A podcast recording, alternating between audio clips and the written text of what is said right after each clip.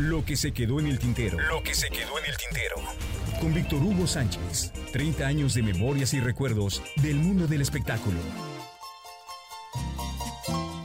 Si me quieren, sé querer. Y si me olvidan, pues sé olvidar.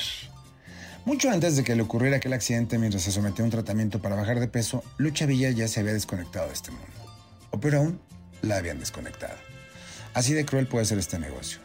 La que alguna vez fuera reina y señora de la canción vernácula con otras tantas y emblemáticas figuras del género como Lola Beltrán, Lucha Reyes y algunas más, cerraba un ciclo importante a finales de los 80 cuando lanzó al mercado un disco emblemático de su concierto en el Teatro de la Ciudad, donde lucía en un retrato hecho por el maestro Rufino Tamaño. Ya había pasado el tiempo de gloria con los temas de Juan Gabriel y aunque tenía mucho trabajo en palenques y ferias, ya no era lo mismo de sus años de esplendor. Señora, Quisiera hacerle una entrevista larga de trayectoria. Ay, mijo, usted se ve rete jovencito, ¿qué va a saber de mí? Pues mire, soy admirador de consecuencia. Mis padres tienen una gran parte de su discografía. Dígame cinco canciones y le doy la entrevista. Así como un juego, un día de tantos insistir, Lucha Villa me abrió las puertas de su casa allá por el Metro Ermita. ¿Por qué? No sé. No sé por qué realmente tú a mí ya no me interesas. Tú a mí ya no me interesas. Véngase a comer, mijo, y luego de unos tequilas le doy la entrevista. ¿Le parece? Sí, me parece. Era una mujer sencilla, igual que su casa. Elegante, refinada, pero lejos de cualquier ostentación, igual que la comida de esa tarde. Arroz rojo y pollo con mole. Y tequilas. Hablamos de su carrera, de José Alfredo Jiménez, de las largas y prolongadas tertulias en el restaurante Arroyo, donde se había de referencia.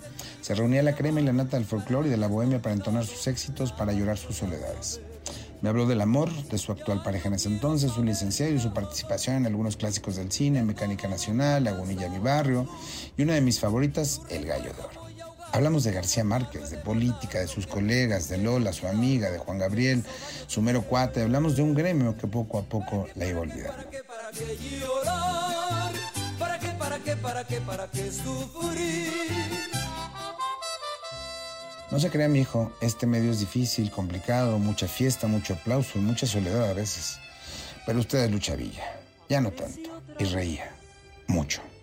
¿Le hacen homenajes a cada rato? Pues sí, pero no hay tanto trabajo como antes. Por eso no me gustan los homenajes, es como si el mundo comenzara a despedirse de uno. La entrevista, pactada para durar una o dos horas, se nos fue de las manos. Luego de hacerle fotografías para el Heraldo de México, ahí en la intimidad de su casa, continuó la charla y del tequila pasamos al café y regresamos al tequila. Y del tequila pasamos a las confesiones, a la verdadera y real charla. Oiga, pero está estrenando disquero, eso significa una nueva etapa, un nuevo comienzo, ¿no? Mire, ya la música ranchera no es lo que domina en la radio. No hay muchos espacios, en la TV ya no hay Noche Tapatías, ni el Festival de Música Ranchera que organizaba Raúl Velasco, y de las disqueras, ¿qué le digo? Lo que quiera, lo que le nazca contarme. Cuando llegó la noche Acabo de regresar de Texas, donde grabé el disco más fregón de toda mi carrera. Me produjo Freddy Fender, ¿lo ubica? Claro. Grabaron conmigo músicos muy fregones, entre el country y lo norteño. Ubica al Flaco Jiménez, sí, es el mejor acordeón del mundo, ha ganado Grammy, sí, claro. Pues él tocó también en ese disco, maravilloso. Seguro que en la disquera deben estar felices. Le voy a contar algo que seguramente me traerá consecuencias, pero qué caray, tengo que decirlo. Dígame. Cuando llegué a Warner Music, el director Julio Sáenz me dijo, querida Lucha, es un discazo increíble, pero lamentablemente tenemos que guardarlo en este cajón. Nos costó medio millón de pesos producirlo y nos costaría medio millón de pesos más promoverlo. Y debemos registrar pérdidas ante Hacienda, tú me entiendes, ¿verdad? No puedo creerlo. Ay, mi hijo, ¿qué le sorprende? Así son las disqueras, así las carreras. Pero entonces, ¿para qué tanto rollo? ¿Para eso la firmaron como artista exclusiva? Ande, échese otro tequila. Y no, no, no fue de borrachera la tarde, no. Debo decir que máximo fueron cuatro o cinco tequilas. No más por convivir, por disfrutar, por aclararnos el camino y ser honestos en la entrevista. Así les recuerdo. Francota, norteña, chihuahuense de hueso colorado. Y así publiqué la nota, causé el enojo de aquel ejecutivo y seguramente causé revuelo en el medio de la industria y ni así pudo rescatarse el disco. A los años, Lucha Villa entró en coma por una mala práctica quirúrgica. Yo digo que esa fue su revancha. Olvidar si de querernos no sabemos. Por Dios que no, que no me acuerdo.